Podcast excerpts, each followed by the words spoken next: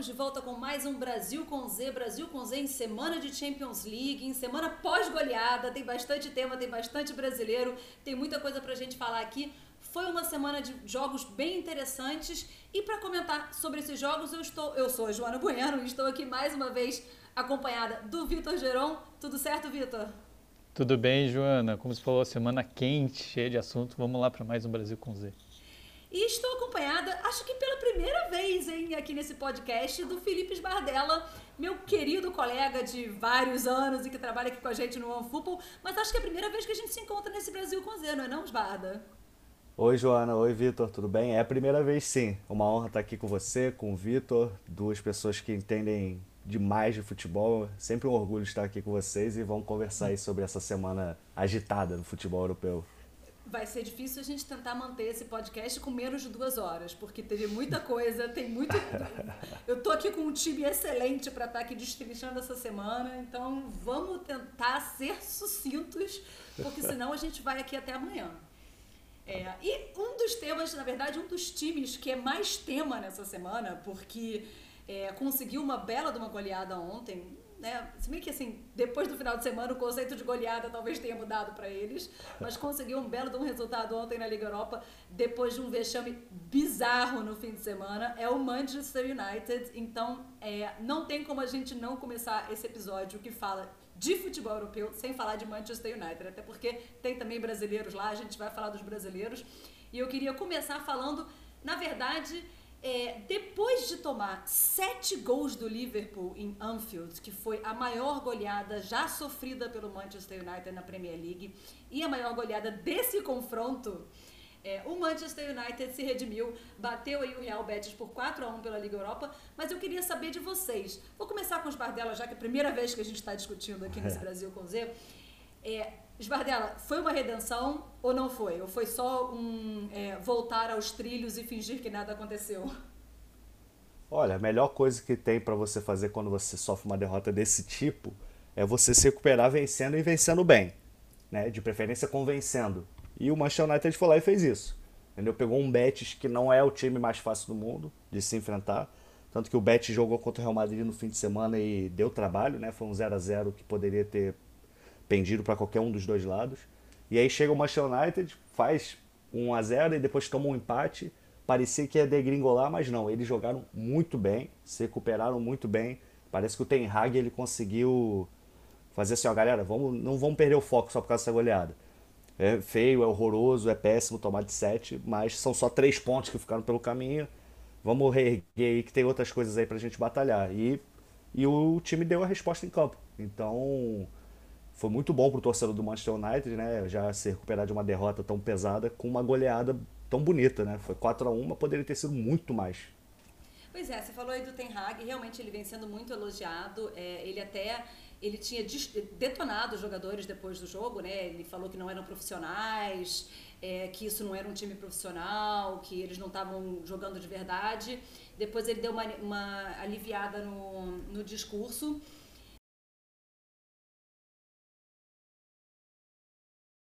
E o Manchester United era um dos times que a gente vinha prestando mais atenção nessa temporada. Então, assim, esse 7 a 0 é, foi um ponto fora da curva, Vitor, porque o Manchester United não vinha jogando para tomar 7 a 0 tudo, tudo, bem que o Liverpool é o maior rival, é um timaço que está aí em ascensão depois de, né, de uma, um início de temporada muito ruim.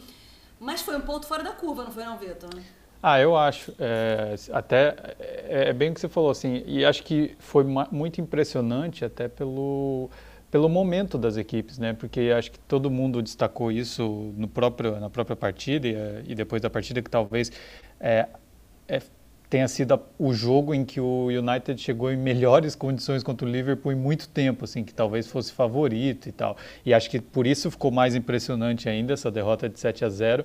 Mas é, eu concordo que é vexatório, é um absurdo. Acho que time grande que perde 7 a 0 é, sempre vai ser vergonhoso, não importa as circunstâncias. Mas eu acho que se a gente analisar o que o United tem, jo tem jogado e a circunstância do que aconteceu no jogo, que dava tudo certo pro Liverpool, de um nível assim absurdo de zagueiro dar chutão para frente, bater no companheiro e a bola sobrar para o Salah, sabe, umas coisas que Salah. É, É, eu, eu acho que se você. Sabe aqueles jogos que você repetir mais 15 vezes, não vai ter outro 7 a 0 Se uhum. as equipes jogarem o que jogaram. Mesmo o United mal, o Liverpool muito bem. Mas é impressionante como dava tudo certo. Então, acho que o placar também é. Como eu disse, é um absurdo e tal, mas não é. É difícil falar, mas não era. Não é tão caótico para o United, porque o United vinha jogando bem e acho que o Sbardella falou bem, assim, o melhor jeito é você se recuperar e mostrar que aquilo foi um acidente de percurso. Então, pegou um Betis que empatou com o Real Madrid no fim de semana, ganhou de 4 a 1, já encaminha a classificação na Liga Europa, e é isso que tem que fazer, porque a Premier League realmente não, não dá para brigar por título, tem que se manter ali é, e garantir uma vaga na Champions League e quem sabe buscar um título da, da Liga Europa que a equipe faz uma boa campanha, né? eliminou o Barcelona, agora ganha é, com uma certa segurança do Betis, eu acho que é bola para frente. Agora, a marca vai ficar, né? E, e, você só vai apagar. Quem sabe se o United conquista um título, vai falar, ah, naquele ano do título, pô, teve um 7 a 0 pro Liverpool, né? Pior é se você deixar isso como a única marca da temporada, assim, não conquistar nada, não que seria péssimo, né? E acho que até injusto com essa equipe do Ten Hag, porque realmente não está jogando para tomar 7 a 0 do Liverpool. É, e aí um 7 a 0 que não é só um 7 a 0 é um 7 a 0 contra o seu maior rival, né? É. É, então é, tem toda essa, essa rivalidade, esse aspecto é, mais intenso nesse, nesse confronto entre Manchester United e Liverpool para deixar essa goleada com uma, um gosto ainda mais amargo para os torcedores do United. Você queria Mas falar alguma coisa, Esbarda? É, tentando só encontrar palavras para o que faltou para o Vitor aí, que ele ficou. Como é que explicar assim, o expected goals, né, que é o XG, quantos, é, quantos gols você é. espera a partir das finalizações, foi 2,9 para o Liverpool contra 0,96 para o United. Ou seja, como se fosse. Era para ser um 3 a 1 né? É. Era pra ser um 3x1. 7x0 é aquela coisa que você fala, caramba, 7x0. É, o que Mas, eu falei, jogou mal, né? No primeiro tempo o, foi, foi só 1x0, né? É. Então foram 45 então, jogou pra perder, pra mas não de 7, né? É. É, até o Exato. final, do, até os 40 minutos, eu acho, do primeiro tempo, tava 0x0, qualquer um podia ganhar aquele jogo, né? Então, de repente, foi muito. É, assim, obviamente, não tem como a gente não fazer essa comparação. Me lembrou um pouco 7x1.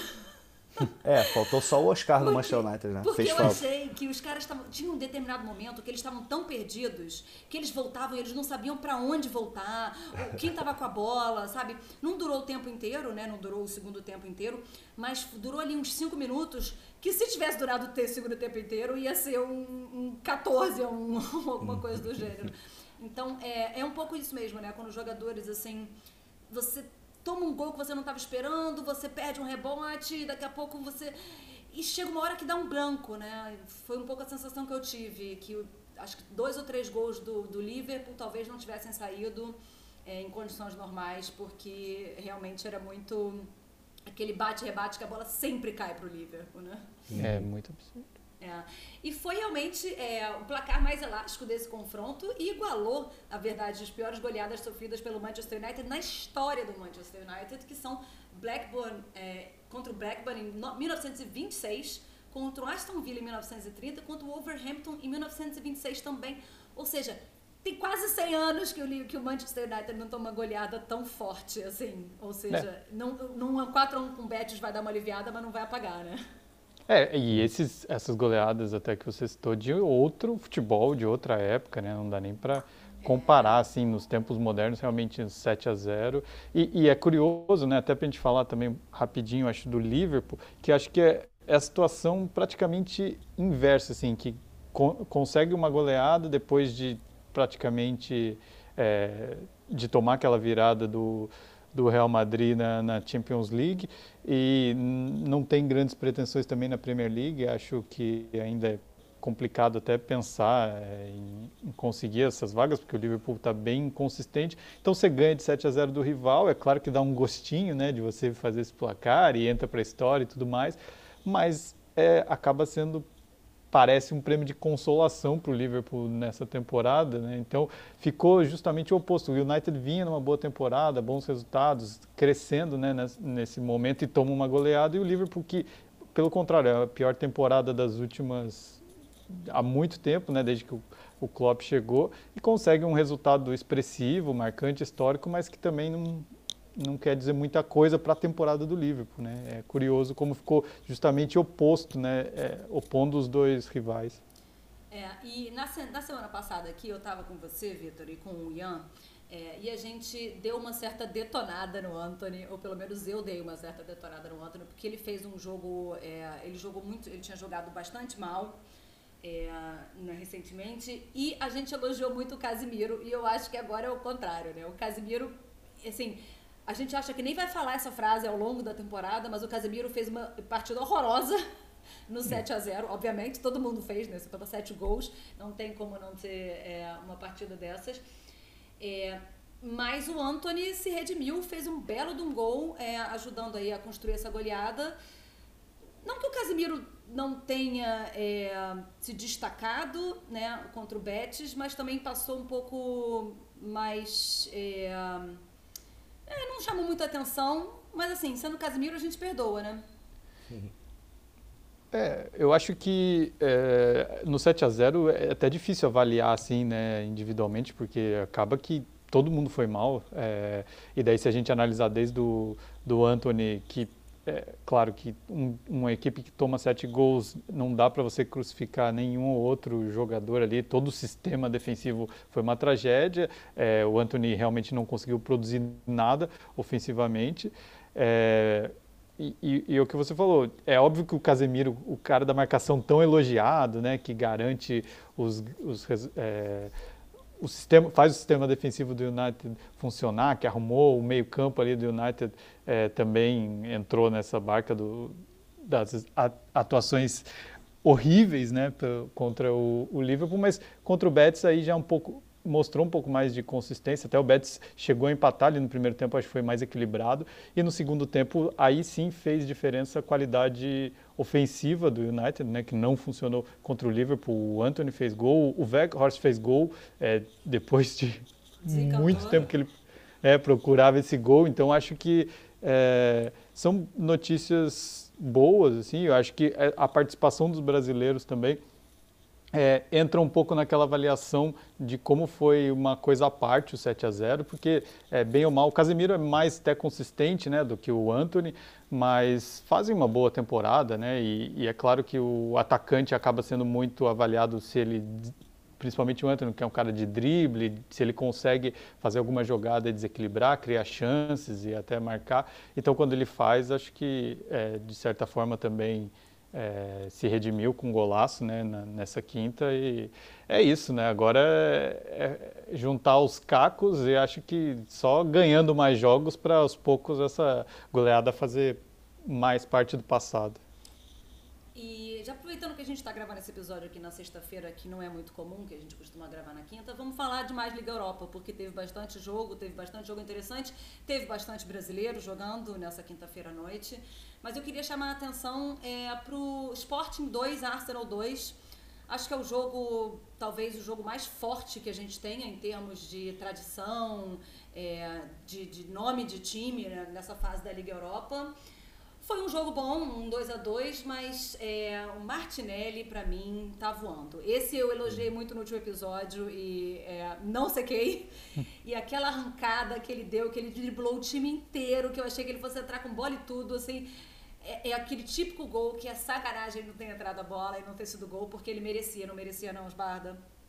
Porra, merecia muito, cara. Foi, o, foi uma jogadaça e pouco antes ele já tinha perdido um gol de cavadinha, que foi um passe do Zinchenko que ele achou, nossa, tirou da cartola. E aí o Gabriel Martinelli tentou cavar, perdão, de esquerda, e o goleiro defendeu.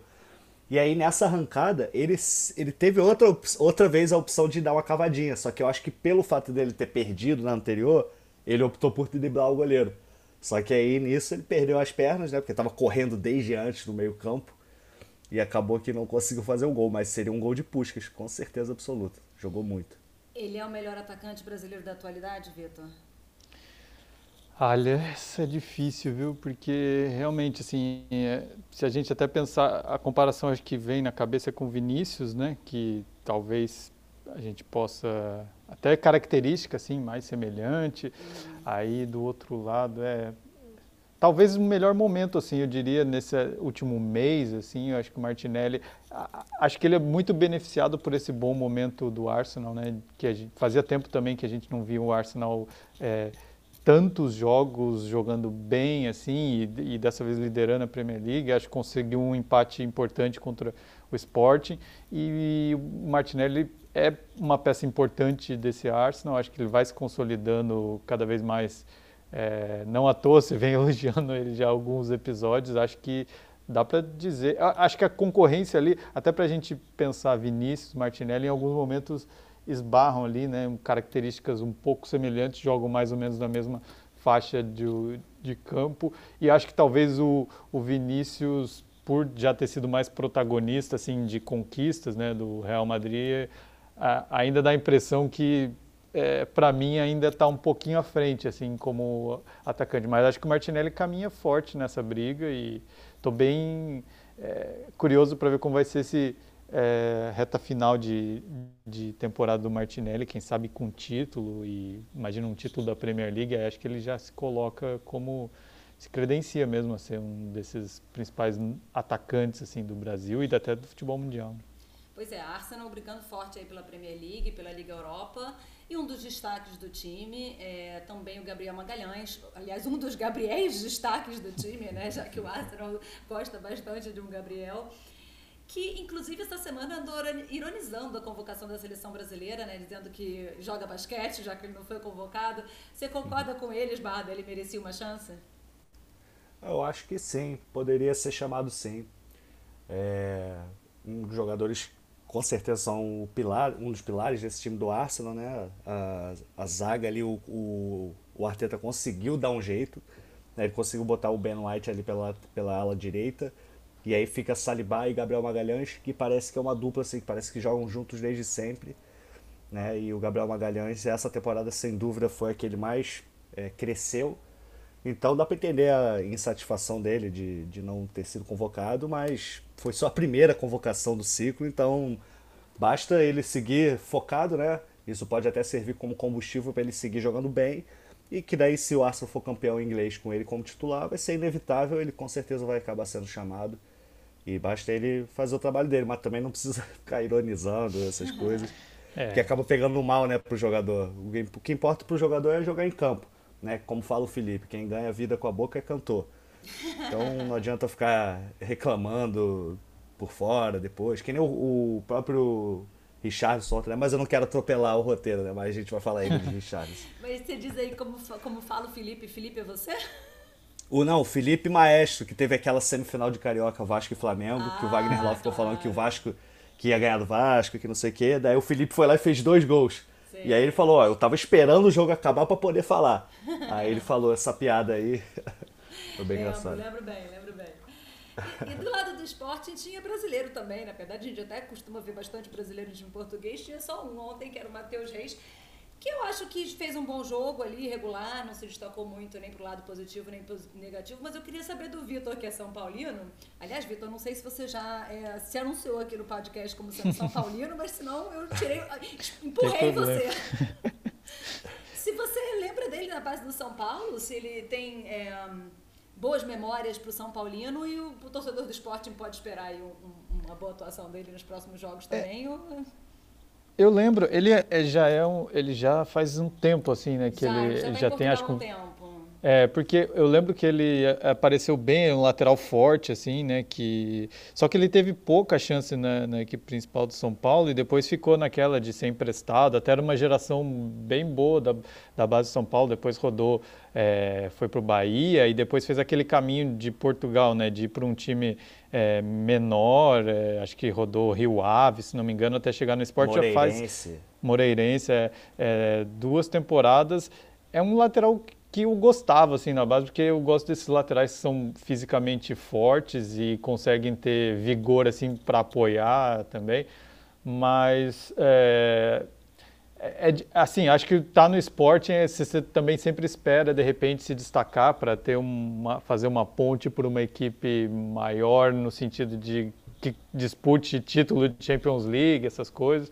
É, não sei se vai ser o caso do Matheus, acho que ele tem futebol para jogar né, em grandes equipes. É, eu fico feliz de ver esses jogadores que saíram lá da base de São Paulo é, com uma carreira consistente. Assim, e o Matheus batalhou muito, né? Porque de fato ele teve que rodar até chegar no Sporting e, e agora é, é, muitas vezes é titular do Sporting. Acho que tem uma carreira bem legal. Pois é, a gente costuma falar muito aqui dos brasileiros que todo mundo já conhece, já sabe que da qualidade, né? Casemiro, Fabinho, é, Vinícius, mas a gente é bom a gente passar também pelos esses mais desconhecidos, né? E Liga Europa é um ótimo é, palco para os brasileiros mais desconhecidos. Uhum. Ontem em campo já teve é, Marquinhos, ex-Atlético Mineiro, estava em campo pelo Ferencváros, entrou no final do jogo, mas jogou. Juventus e Freiburg, a Juventus entrou em campo com três, uma defesa formada só de brasileiros. É, inclusive o Alexandre saiu, saiu machucado, deve ficar aí mais umas semanas, que é uma, uma perda e tanto para esse time da Juventus, que já não anda lá muito bem das pernas. Em Sevilha e Fenerbahçe, teve o Fernando e o Alex Telles no, no lado do Sevilha e o William Arão e Lincoln, e Lincoln do lado do Fenerbahçe. E no Shakhtar, que a gente está acostumado a ver muito brasileiro pós-guerra, os brasileiros, obviamente, não estão mais é, querendo fazer questão de jogar na Ucrânia. Então, tinha é, apenas o Lucas Taylor, um jogador com base é, desses andarilhos do futebol. Passou por todos os clubes que você pode imaginar, mas formado na base do Palmeiras. E o Danilo foi atacante, titular no Feyenoord, e o Igor Paixão acabou entrando no segundo tempo, um jogador também que vem se destacando muito no Feyenoord, na Eredivisie. Algum desses de se destacaram? Vocês lembram de algum jogador que chamou mais atenção? Não, é, tem do, mais algum do, do trio da Juventus, né, que, é, que já vem se consolidando é, esse trio brasileiro na defesa da Juventus. A Juventus não faz tem uma temporada bem complicada na Itália, mas é, foi bem superior ao Freiburg. É, também acho que depende muito da, desses, desses brasileiros não é, jogarem bem para também a, a, a, defesa funcionar, que é um, sempre foi um dos pontos fortes da Juventus. Então acho que é importante também essa vitória da Juventus contra um adversário que a gente conhece bem por acompanhar a Bundesliga. É duro, o Freiburg vai ter um jogo duro na volta, então não, não sofreu gols, uma vitória magra, mas importante a participação do, do trio aí nessa vitória da Juve. É, eu tenho um colega que acabou sofrendo com esse trio aí da Juventus, porque ele foi fazer uma aposta e contava com uma finalização do grifo do Freiburg. Hum. Só que ele não contava que a, com a astúcia da, do trio de zaga da Juventus, porque o Freiburg não deu chute a gol. Eles só conseguiram dar um, né, que nem ao gol foi, enquanto a Juventus deu 20, com 6 no gol. Pois então, é, acho que o nosso colega. O grifo é porque a defesa realmente jogou bem, porque esse cara hum. faz gol, jogo sim, jogo não, ele tá fazendo gol. Ele é o destaque do Freiburg, sim. já tem no mínimo umas três temporadas. Sim. Bem lembrado, bem lembrado. É, na Conference League também tem bastante é, time menor, brasileiro mais desconhecido, mas não tinha tantos aí nessa, nessa rodada da Conference League. Mas eu queria chamar um pouco a atenção para o Paquetá, que o West Ham venceu.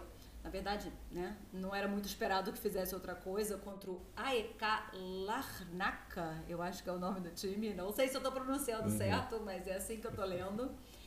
Que o Lucas Paquetá na verdade, desde a Copa do Mundo, que eu acho que ele é, baixou bastante o nível dele. Assim, eu acho que no, na própria West Ham, inclusive antes da Copa, não estava jogando ainda o seu melhor jogo, mas é normal, né? Você muda de liga, é um jogo muito físico na Premier League, muito rápido. Então é normal que demore fazer que se adaptar. Mas ontem também não achei que tinha feito uma grande partida. Não acho que tenha se, se destacado por um lado mais negativo. Mas pelo que a gente espera do Paquetá, ou que a gente se acostumou a ver o Paquetá nos últimos anos de Lyon, tá longe ainda, né, Vitor? Ah, sim, né? E acho que esse também entra na conta da, da equipe que ele está no momento. O West Ham uma, vive uma fase bem difícil, né? Uma temporada bem complicada, até brigando lá embaixo na Premier League. Acho que não era isso que o Paquetá esperava quando foi para o West Ham e até é, considerando campanhas recentes do West Ham, essa está bem fora do, do normal, assim. É claro que a Conference League também acaba sendo um, o prêmio de consolação ali, não é o, a competição europeia que o West Ham gostaria de estar disputando, mas acaba que a superioridade dos ingleses nesse caso acho que fica bem mais evidente, né? Porque são é, as equipes, como você falou, são muito alternativas na Conference e como a Premier League tem vários times super poderosos, cheios de dinheiro, acaba a diferença ficando maior, eu acho. É, e daí ganhou de fora de casa, né? De fato, o Paquetá começou até no banco esse jogo, né? Ele tinha jogado no fim de semana uhum. na derrota do, do West Ham para o Brighton e daí entrou depois, mas ainda é, é, é, como você falou, é um jogador de meio campo, às vezes também depende muito dessa adaptação ao futebol inglês. Quando o time não ajuda, aí é mais complicado ainda, mas eu acho que ele tem futebol para para fazer uma carreira ali na Premier League. A questão é como que ele vai ficar se o West Ham, ao que tudo indica, né, não deve disputar competições europeias na temporada que vem. Vamos ver como que ele vai ficar no, na equipe, se é que vai ficar. Né? Pois é, vamos agora passar para a Champions League, que é o que importa aqui nesse podcast, que é o que a gente gosta mesmo. Por mais que a Liga Europa e a Conference estejam bem interessantes, teve jogão na Champions. E aí, quem, quem gosta desse podcast, quem costuma assistir, quem costuma ouvir, tá esperando a gente falar de Bayern de Munique 2, Paris Saint-Germain 0. Que quando teve sorteio de Champions, era o jogo que estava todo mundo esperando. São dois timaços, era confronto de, de gigantes. Um gigante não jogou, né? Que Neymar é, tá fora até o final da temporada, pelo menos. Mais uma lesão no tornozelo vai fazer uma cirurgia. Na verdade, Neymar chegou, é, ele chegou com essa falta, com essas últimas ausências, ele chegou a 45% de jogos perdidos no Paris Saint-Germain desde que ele se, se mudou para Paris. É quase 50% para um jogador que custou 222 milhões de euros. Eu não quero nem entrar nesse mérito aqui agora. Mas no final das contas ele não fez muita falta, né, no jogo, porque Messi estava praticamente anulado no bolso do Goretzka, inclusive deve estar dormindo com o Goretzka até hoje, porque eu não acho que eles se separaram ainda, de tão apertados, tão grudados que eles estavam. O Mbappé, que é um cara que vem sendo mais decisivo, também não conseguiu fazer grandes coisas. 2 a 0 Foi o jogão que você esperava, Esbardella? Não, não foi o que eu esperava, né? É... que a gente sempre tem que lembrar, né? Que o PSG ele acabou dando esse azar, entre aspas, de pegar o Bayern de Munique e ter que decidir fora de casa, pelo fato de ter terminado em segundo a fase de grupos. E por que, rodada, que eles terminaram né? em segundo? Na última rodada. Porque eles estavam jogando um jogo todo tranquilões e esquecendo que o Benfica poderia passar eles naquela circunstância que todo mundo vê como raro, ah, não vai acontecer. Mas se o Benfica fizesse cinco gols de diferença, algo assim, cinco ou seis, eles passavam o PSG no saldo de gols. Então o PSG deveria jogar para fazer mais gols. Eles não fizeram, quem fez foi o Benfica, empurrou o PSG para segundo e aconteceu o que aconteceu. Você pegar o Bayern de Munique logo nas oitavas, né, parece que esse confronto toda hora acontece, né? Então assim, o PSG ainda não aprendeu a, a enfrentar o Bayern. Ou a jogar né? Champions, né? Pô, Pois é. E assim, parece que dinheiro nenhum é. dá, dá, dá, jeito nisso, né? É, já não chegou parece que final, dinheiro mas assim, é essa, essa impressão que a gente tem, né? Que o Paris Saint-Germain nunca vai ser time grande, né? Porque vem sempre jogando na base do nome, né? Na base do nome, da, da conta bancária, e chega nos jogos decisivos apagado.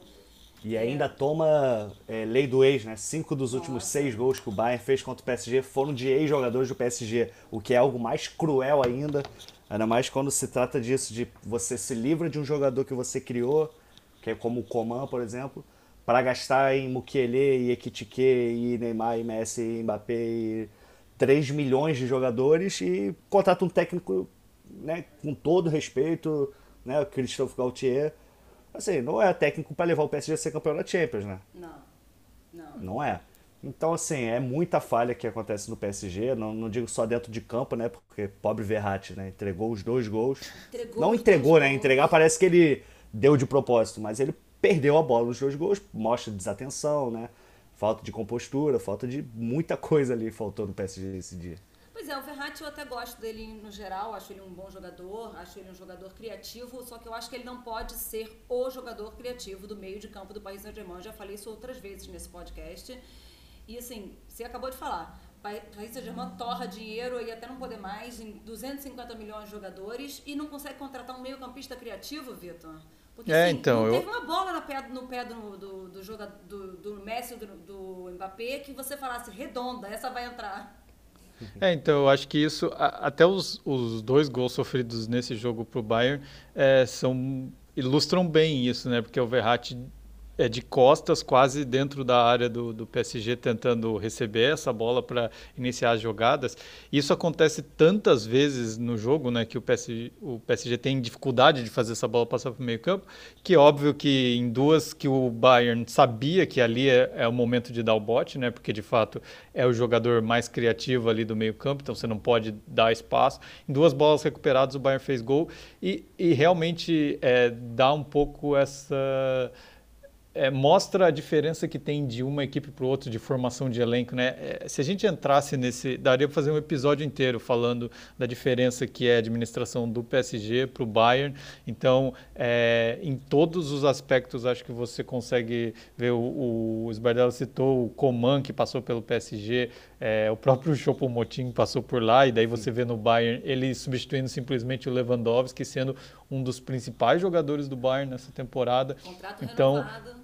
É, então assim, é, quando você compara com o PSG, que parece que nada dá certo. É, a gente, hoje a gente está falando do Gautier, mas a gente já falou do Tuchel, já falou do Pochettino, então Pochettino. parece assim, nada, nada dá jeito nesse time, porque eu acho que ele é construído, ele é montado da forma errada. Assim, você tem três jogadores excepcionais que eles obrigatoriamente têm que jogar é, mas já dificulta muito a montagem de equipe com quando você tem Messi, Mbappé e Neymar para encaixar, porque é, você gasta muito dinheiro nisso. E você, para ter esses três na frente, eu acho que teria que ter um meio-campo ainda melhor, e não é o caso. É um meio-campo com muitos buracos.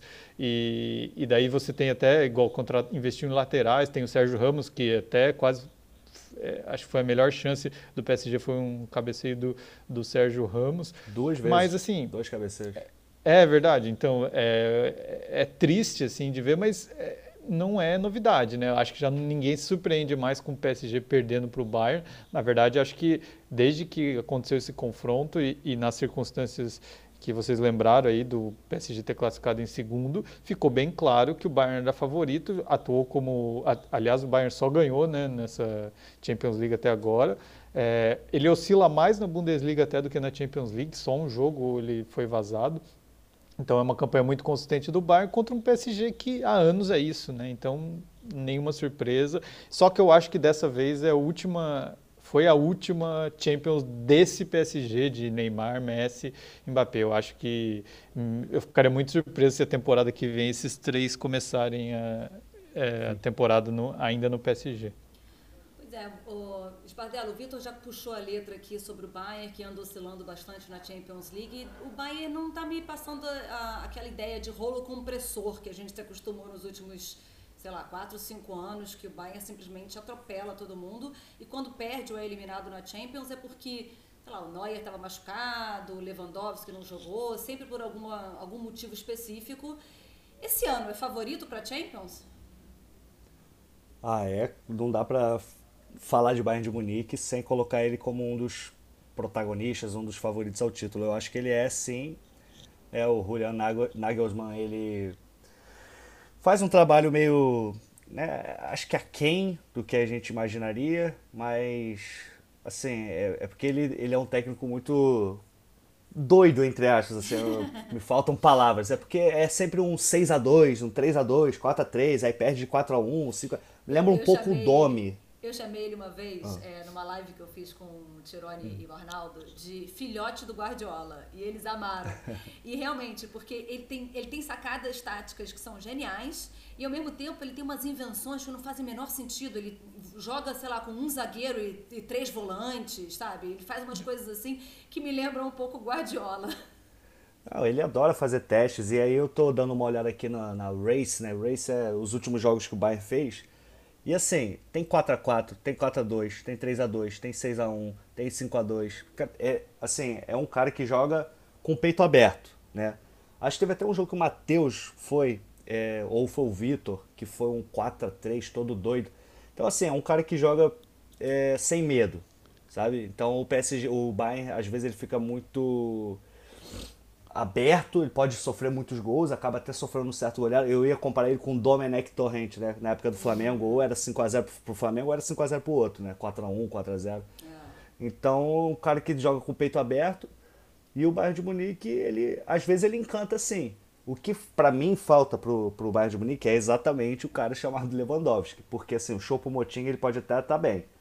Mas o fato do Bayern de Munique não estar liderando a Bundesliga com sobras, para mim tem nome e sobrenome, Robert Lewandowski. Se tivesse ele ali, se fosse ele e não o Choupo-Moting, o Bayern já teria uns 10 pontos à frente. É, Mas... E o cara que eles contrataram hum. para substituir o Lewandowski, teoricamente, voltou agora, né? O Maini entrou no segundo tempo nesse jogo, porque ficou aí machucado desde a, desde a Copa do Mundo, que chegou até a ser convocado, a gente achou que ele ia jogar, mas acabou não jogando. Então, realmente, é, não se não repôs à altura a falta do Lewandowski. O próprio Cancelo também entra nessa conta porque ele chega há pouco tempo e já estreia dando assistência, dando assistência, não sei o quê. Só que aí o, o Nagelsmann vai lá e muda um pouco o estilo de jogo, né? A, a posição, as peças do que ele tem. E o Cancelo meio que sobra, mas aí ele vai lá e entra contra o PSG e dá assistência entrou pro gol do Gnabry também. Entrou bem. É. Entrou bem, entrou bem. É. Entrou no finzinho, mas logo, logo ele já participou. Eu acho que ele já tá querendo mostrar serviço, né? Acho que ele é. entrou com sangue nos olhos ali. Ele não quer voltar pro City, né? Porque ele brigou com o Guardiola, pelo visto, então não. ele tá tentando cavar o lugarzinho dele em Munique, que não vamos combinar, não é nada mal também, né? Você trocar o Manchester City pelo Bayern de Munique, tá valendo. Tá valendo. É. E o destaque negativo do jogo, na verdade, é o Marquinhos, que saiu machucado no primeiro tempo ainda, se não me engano. É, Sim. E, e o, eu queria, assim, pra gente, né, um destaque negativo mais, mais negativo ainda, porque, né, Marquinhos, vamos combinar. E o destaque positivo eu queria chamar pro. Eu queria dar pro Delirte, o zagueiro holandês que chegou pro Bayern de Munique nessa temporada, no verão ainda. E está simplesmente derretendo de amores a, a, imprensa alemã aqui, porque só falta dar uma coroa pro Delirte para ele ser coroado rei da Alemanha, porque as manchetes no dia seguinte aqui da, da, da goleada, da goleada não, desculpa, foi 2 a 0 só, mas a, da vitória do Bayern era ele chegou a tirar goleada no agregado. Goleada no agregado.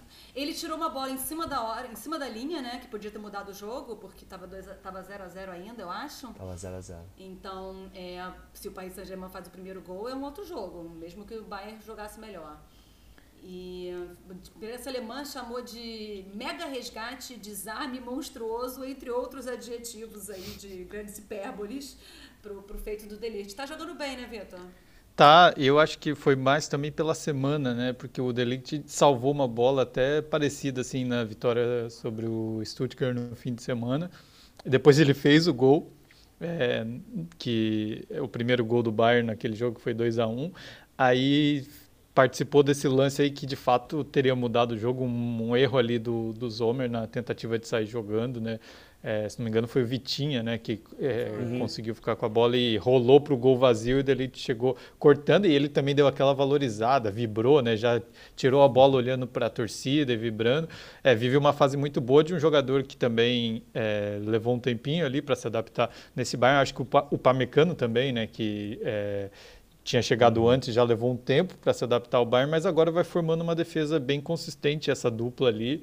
É, de fato, por enquanto, não tem que se falar. Nesse momento, ele vive, acho que, a melhor fase com a camisa do Bayern. E no outro jogo da quarta-feira, que ficou escondidinho ali, né? Porque estava todo mundo de olho em Bayern e Paris Saint-Germain, também não, assim, não fez muito por merecer chamar a atenção, que foi um Tottenham 0, Milan 0. É, eu acho muito legal ver o Milan nas quartas de final da Champions pela camisa do Milan, pela história, mas esse time realmente é horroroso. Como esse time uhum. conseguiu vencer é, a disputar a, a, a, a, Série A no ano passado, eu não tenho a menor ideia. Mas é, eu queria chamar a atenção para as declarações do Richarlison após o jogo, porque se a gente é, dizia que o Richarlison, é, a gente já disse muito aqui nesse podcast, que ele se entrega e ele, ele vibra e ele muda o ambiente. E esse é um cara que a gente não pode reclamar de ser chinelinho, de não, não tem como a gente criticar o Richarlison. Assim, ele, ele pode até não ser um craque, ele pode não ser um Ronaldo, um Romário, mas ele se entrega totalmente. E nas declarações dele, ele falou simplesmente. Ele não gostou nem um pouco de estar no banco. Ele falou simplesmente que a temporada dele está sendo uma merda. E assim, ele falou isso contra o Antônio Conte, que a gente sabe que não deixa os jogadores nem comer, sei lá, gelatina antes de jogar o jogo, porque tem açúcar. Eu estou dando, obviamente, um exemplo aqui que eu inventei da minha cabeça, mas ele já tem muitas declarações polêmicas é, sobre comportamento e disciplina. Vai, vai deixar passar isso, o Spardella, o Conte? Ou você acha que, vem, que o é, Conte vai, puxar, vai puxar a orelha do Richarlison depois? Ó, eu acho que é o Tottenham que vai puxar a orelha do Conte, porque os resultados lá, os resultados não estão acontecendo lá no Tottenham, então acho que ele não tem muita moral também assim para ou dar-lhe um tapa na orelha, empurrar ele para fora e chamar o próximo, né? Pois é, eu acho que já está quase chegando nessa, nessa fase, né? Porque o Tottenham simplesmente está irreconhecível, muita dificuldade de frente ao gol. Isso que você tem um ataque com Kane, Son, o próprio Richardson, mas é um time que não faz gol há três jogos, ó. Perdeu pro Sheffield, é. perdeu pro Wolverhampton, perdeu e empatou com o Milan em 0 a 0 né? Então foi perdeu de 1 a 0 os dois jogos e agora esse 0 a 0 Então é um time que e no jogo contra o Milan na ida também foi 1 a 0 né? O Kane cria chance, dá cabeçada, chuta para gol. Aparece que é um homem sozinho ali, né? Construindo um castelo praticamente sozinho, porque o resto do time não chega, não apoia, parece que ele se preocupa muito em defender e esquece um pouco o lado ofensivo. E aí nisso, ser eliminado aqui, perde ponto ali, não briga por competição ali, e aí a torcida vai. Até que tá acostumada, né? Pobre torcida do Tottenham tá acostumada mas ela quer algum tipo de mudança, né? Então eu acho que o Conte tá chegando ali naquele limite, não sei se nem se, se termina a temporada lá no Tottenham não. É, tá brigando para ele. É, não encaixou, né? Parece esse Tottenham. Eu acho que muito ainda, ainda que na Premier League as coisas não estão tão ruins, né? O Tottenham ainda tá ali na briga por vaga na Champions, muito por conta da temporada do Liverpool e do Chelsea que estão bem abaixo, assim, acho, do, do esperado. Então o Tottenham está meio que fazendo o que ele sempre faz, né? Que ficar jogando para ficar em quinto, sexto ali. E dessa vez, por conta dos adversários, está na quarta posição, mas o Liverpool já se aproxima, tem o Newcastle também que faz uma temporada, um momento ruim, né, mas vinha numa temporada melhor. É, eu também acho que o Tottenham vai ter algumas mudanças para a próxima temporada, mas é, só voltando aqui para o para os jogos de quarta, né, que se a gente, a gente falou muito de Bayern PSG, PSG é, se a gente analisar a história, acho que o futebol, os, nós que somos, podemos dizer, fãs de futebol há algum tempo, é a vitória da tradição, né, os times de camisa, é, por mais que o Milan realmente não seja um time que nesse momento vive uma boa fase, não é um time espetacular longe disso, quando você vê o Bayern e o Milan ganhando de PSG e Tottenham, é, talvez os mais novos fiquem até surpresos e tal, mas é, é isso, assim, uhum. esses times são muito mais pesados do que os dois que perderam, né? Então eu fico feliz de ver a Champions League com essas equipes tradicionais avançando, ainda que o Milan de fato não viva o seu melhor momento. Pois é, Sim, mas só, só complementando, porque a Joana me perguntou sobre o Richardson, eu acabei falando do Conte, era para falar mal de um, falei mal do outro, e agora eu vou voltar para falar mal do outro também. O Richardson não tá com moral nenhuma para ficar reclamando, né, gente? É. 17 jogos de Premier League e nenhum gol é assim, é algo de que, pô, você quer ser titular com esses números?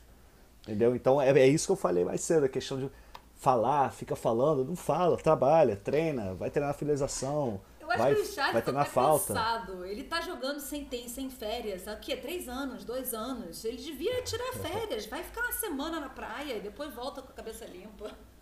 É, e o fato do. É, Copa, sempre tem esses boatos da. Tempo, né? Mas 15 dias. Nada. É, eu ia falar que esses boatos da saída do Kane, que sempre vem e voltam, no, e enfim, tem uma grande chance dele sair no fim da temporada. O Richardson poderia ser um cara a ocupar essa vaga, mas de fato, com esse tipo de declaração e com o futebol que ele tem apresentado na Premier League, entrando em atrito com o técnico, vai ficar difícil, né? É capaz o Tottenham ainda buscar uma outra solução para a próxima temporada se vier perder o Kane, de fato. Ô, ô Joana, o que, que você acharia dessa troca aí? Show pro Moting por Harry Kane? Que é Harry Kane na tela do OneFootball. Olha, eu, eu ia adorar pelo lado do Bayern, pela gente ter a Bundesliga, para a gente estar tá passando é, um time com essa qualidade ser completado por um grande centroavante, que é o Kane. Mas eu acho que o pessoal do Tottenham não ia ficar muito feliz, não. ia, ser, ia ter que ser uns 100 milhões de euros mais o show pro Botinho. O show pro Botinho, assim, eu te, sinto até pena de falar mal dele, porque ele tá jogando bem, ele acabou de ter o um contrato renovado, Sim. ele marca em todo jogo do Bayern de Munique que eu assisto o cara tá marcando. Só que assim, ele não é um, um excelente centroavante, sabe? Ele é muito alto. Uhum ele tem um bom posicionamento, ele joga num excelente time, assim, porque se não fosse o Bayern, ele não estava marcando todo o jogo. Eu acho que, é, eu acho que ele faz o Roche, que... né? É. Não, isso que eu ia falar. Eu acho que o Choupo-Moting faz o que ele é pago e o que se espera dele. É, para ser é, é, até então ele era um reserva né do Bayern ser uma opção ali de mais força é. Física um cara mais de área para quando você está precisando dar uma bafa e tentar uma bola aérea então é, eu também vejo isso assim é cruel questionar o Chopo, primeiro que ele faz uma grande temporada e segundo que ele está entregando tudo que, assim, tá. ninguém esperava mais, eu acho, do Chopo Moutinho, né? Uhum. Não, ele é um excelente reserva, ele era reserva no Paris Saint-Germain também, entrava e fazia gol. Então, assim, ele, ele faz exatamente isso que se espera dele, ele é um excelente reserva, mas não dá para substituir o Harry Kane. Acho que essa troca aí o Tottenham vai ficar magoado, hoje, Bardella. É. Mas para ficar claro aí a questão do Bayern de Munique é, por exemplo, você vai ver que a artilharia da Bundesliga o artilheiro do Bayern é o Musiala. Há pois é. quantos é. anos que o artilheiro do Bayern não era o Lewandowski? Né? Então é uma nova era para eles assim. O Choupo-Moting é um atacante que ele sabe botar a bola para dentro do gol, mas ele precisa de umas quatro ou cinco chances. Verdade. Enquanto que o Lewandowski, se ele tivesse quatro ou é cinco é chances, era capaz de ele fazer três ou quatro gols. É. Então vai ter momentos, quando chega nas quartas, semi da Champions, nesses jogos maiores, você sabe que o número de chances é reduzido. Então, fica naquela assim, pô, e se o Chopp só, só tiver duas chances? Ele vai conseguir guardar uma delas? Se guardar, beleza. Passamos de fase, ótimo.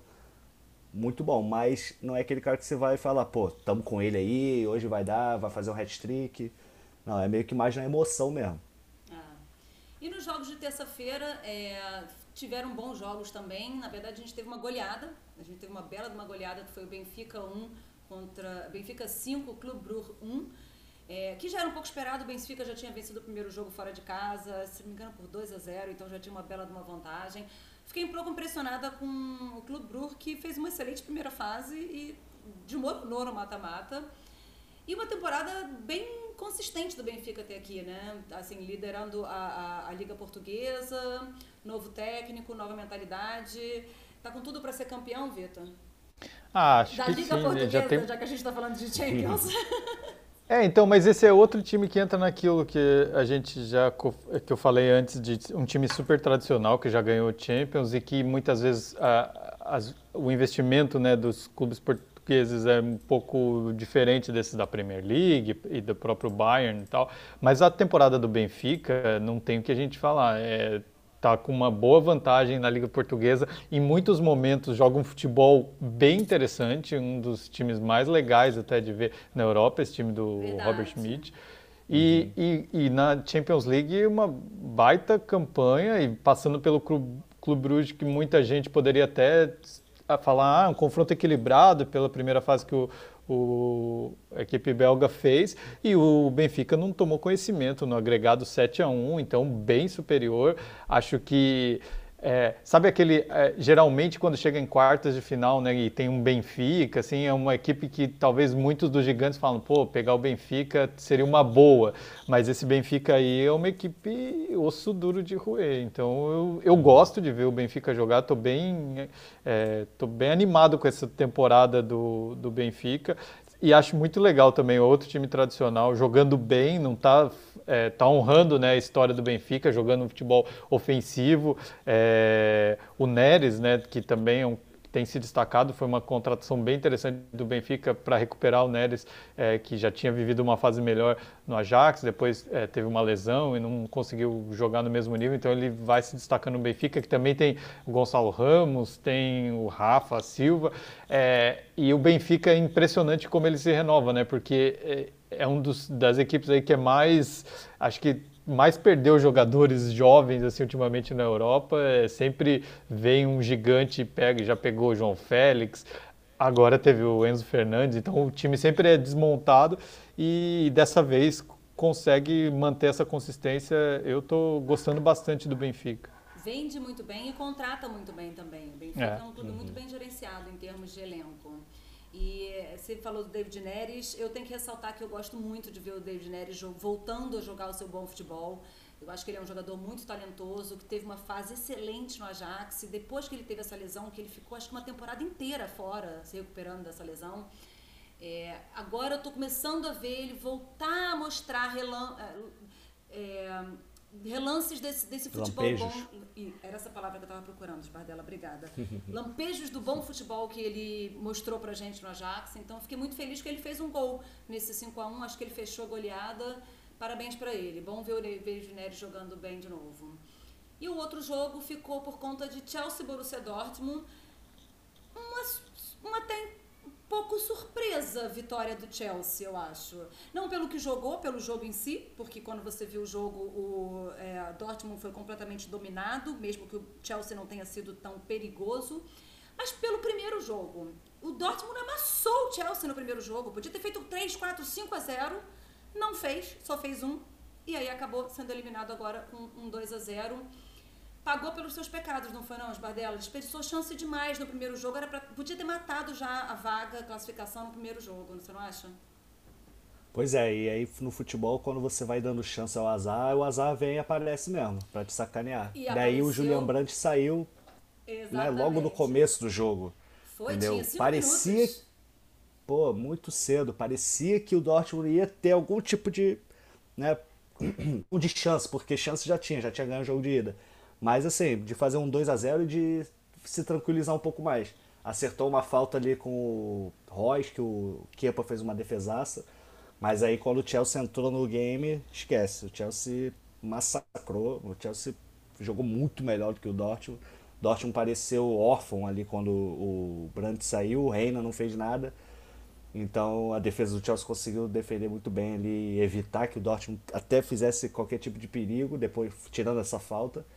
E aí o Sterling fez aquele gol, que né, não, foi bonito, mas pareceu meio que na sorte ali, a bola sobrou, foi um bate-rebate, bate-rebate, a bola ficou nele, ele tentou driblar e era o Royce dentro da área, era o Royce. O que, que o Royce estava defendendo dentro da área?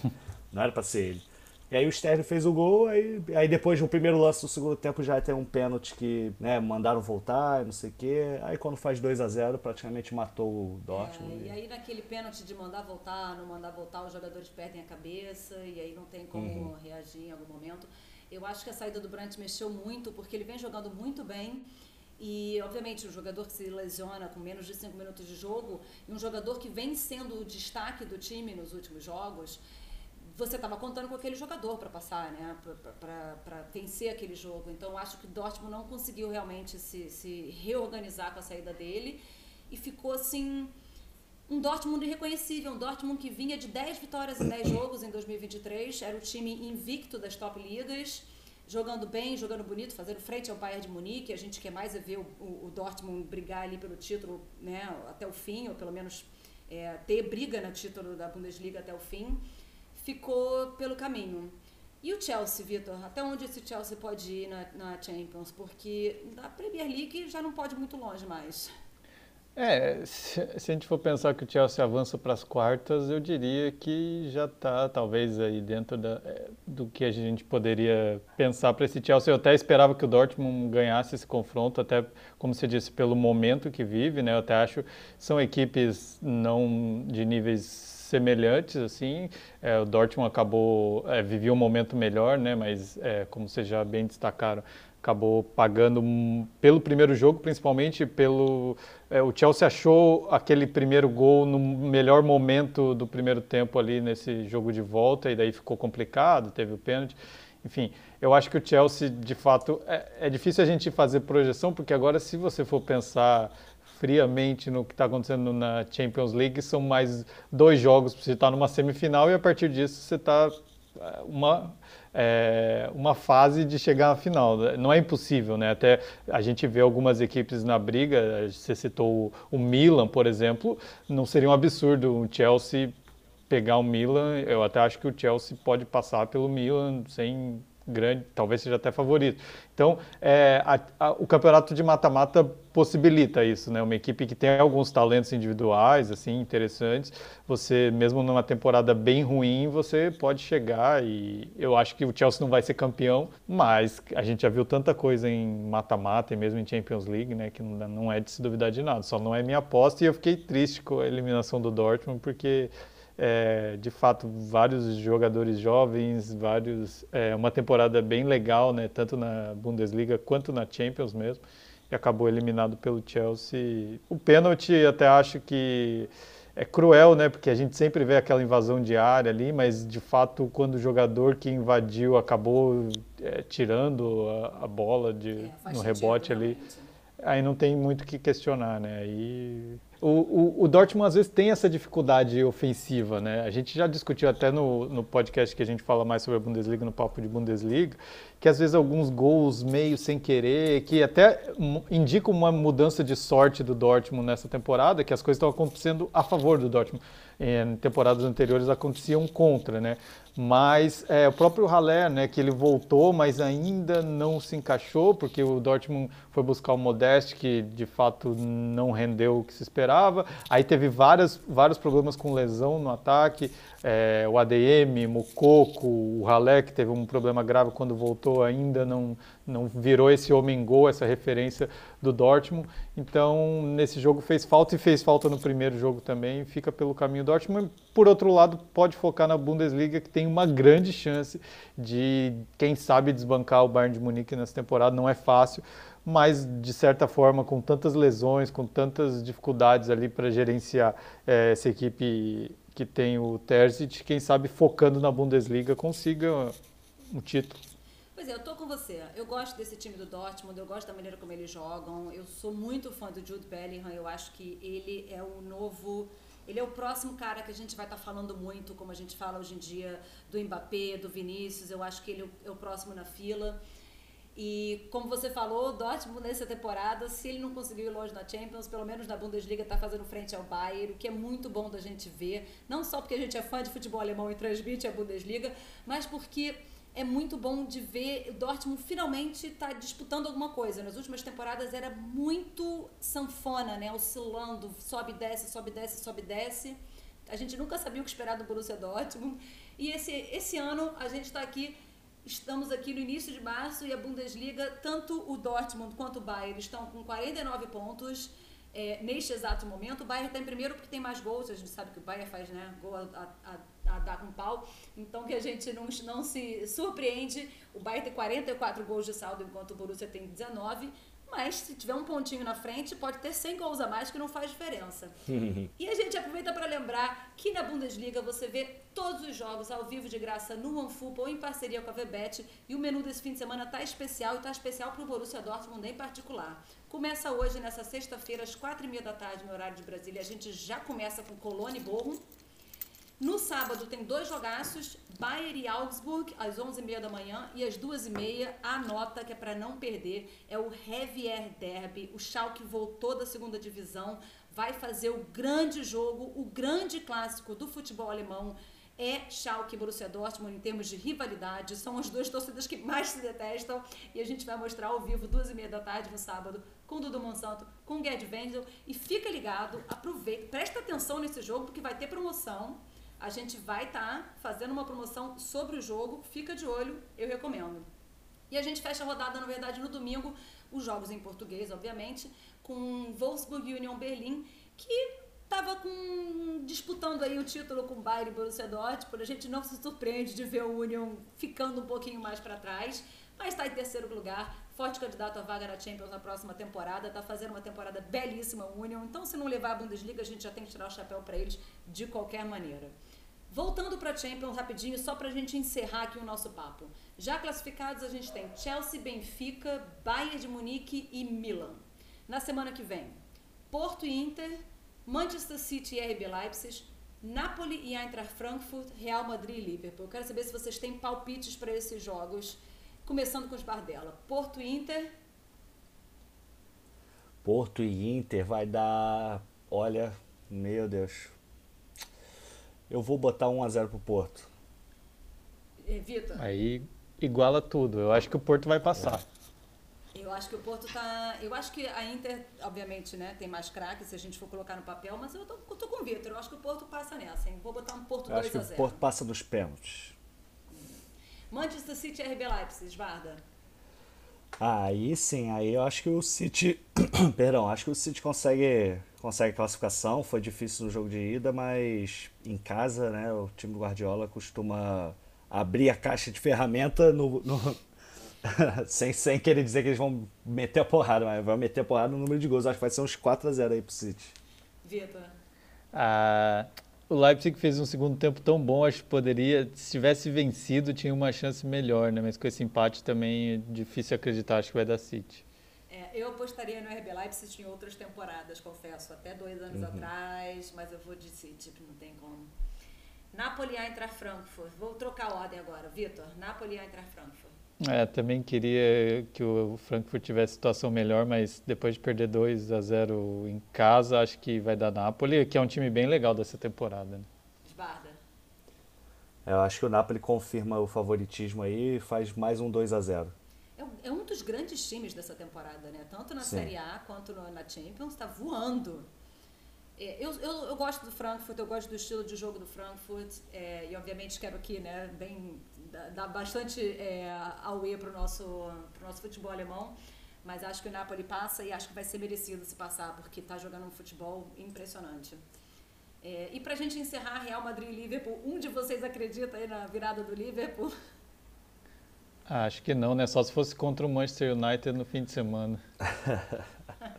acho muito difícil. Mas se tem que palpitar, né? Vamos ver. Real Madrid, Liverpool, cara, eu acho que Vai acabar sendo um 2 a 2 aí, vai ser um festival de gol para dar aquele, aquele ânimo, sabe? Vai Imagina um o Liverpool abre um 2 a 0 assim. Aí o Real Madrid empata, faz um 2 a 1 no intervalo, aí já já morre, aí no segundo tempo empata. 2 a 2 é o meu chute. Pois é, tem bastante jogo bom aqui na semana que vem e tem sorteio da fase de quartas de final da Champions na próxima sexta-feira, dia 17, 8 horas da manhã de Brasília. Fica ligado no OneFootball que a gente vai estar passando, vai estar cobrindo o sorteio ao vivo no nosso aplicativo. Para a gente encerrar aqui, melhor e pior da semana dos brasileiros no futebol europeu. Eu já vou logo dizer aqui que não é mistério nenhum, que estava todo mundo já sabendo aqui que o meu melhor vai ser o Martinelli. Eu acho que ele vem voando e vem jogando cada vez melhor. Aquela arrancada para mim já não precisava nem ter terminado em gol, já estava ali coroado como o melhor do jogo. Mas senti uma certa dificuldade de eleger o pior jogador, confesso. Eu falei um pouco mal aqui do Paquetá mais cedo, mas pelo conjunto da obra, pela temporada inteira, né? Não pelo jogo que ele jogou muito pouco, que ele só entrou no segundo tempo.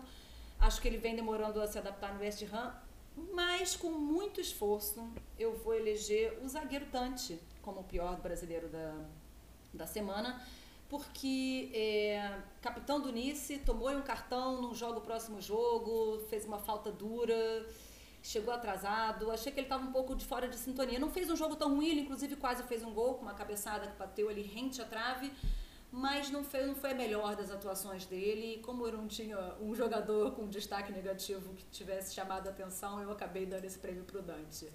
Esbardela, você tem melhor e pior da semana? Ó, para não repetir o seu também, eu vou de eu vou de Anthony como o melhor, porque ele fez um golaço né, contra o Betis. Foi um verdadeiro golaço.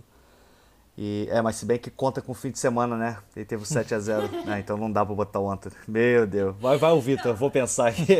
o critério é seu, o critério é seu. Vai. Ah, então se, se for assim, ó, de segunda pra cá, aí eu boto o Anthony. Boa. Que daí não conta o 7x0. Vitor. É justo. É, eu, eu também é difícil, porque teve o Martinelli. Eh, acho que pelo momento do Arsenal, talvez eu feche no, no Martinelli como prêmio. E como pior, é, já emendando aqui, é, acho que eu vou dar um, também que é, não é específico desse momento, mas pela temporada a gente acabou não comentando muito, tinha muito assunto. Mas um cara que não vai voltar a campo nessa temporada, né? O Neymar, infelizmente, por uma lesão. É, acho que pelo conjunto da obra, digamos, dessa segunda parte da temporada, é, não é, começou muito bem a temporada do Neymar, né? Acho que a gente falou. Né?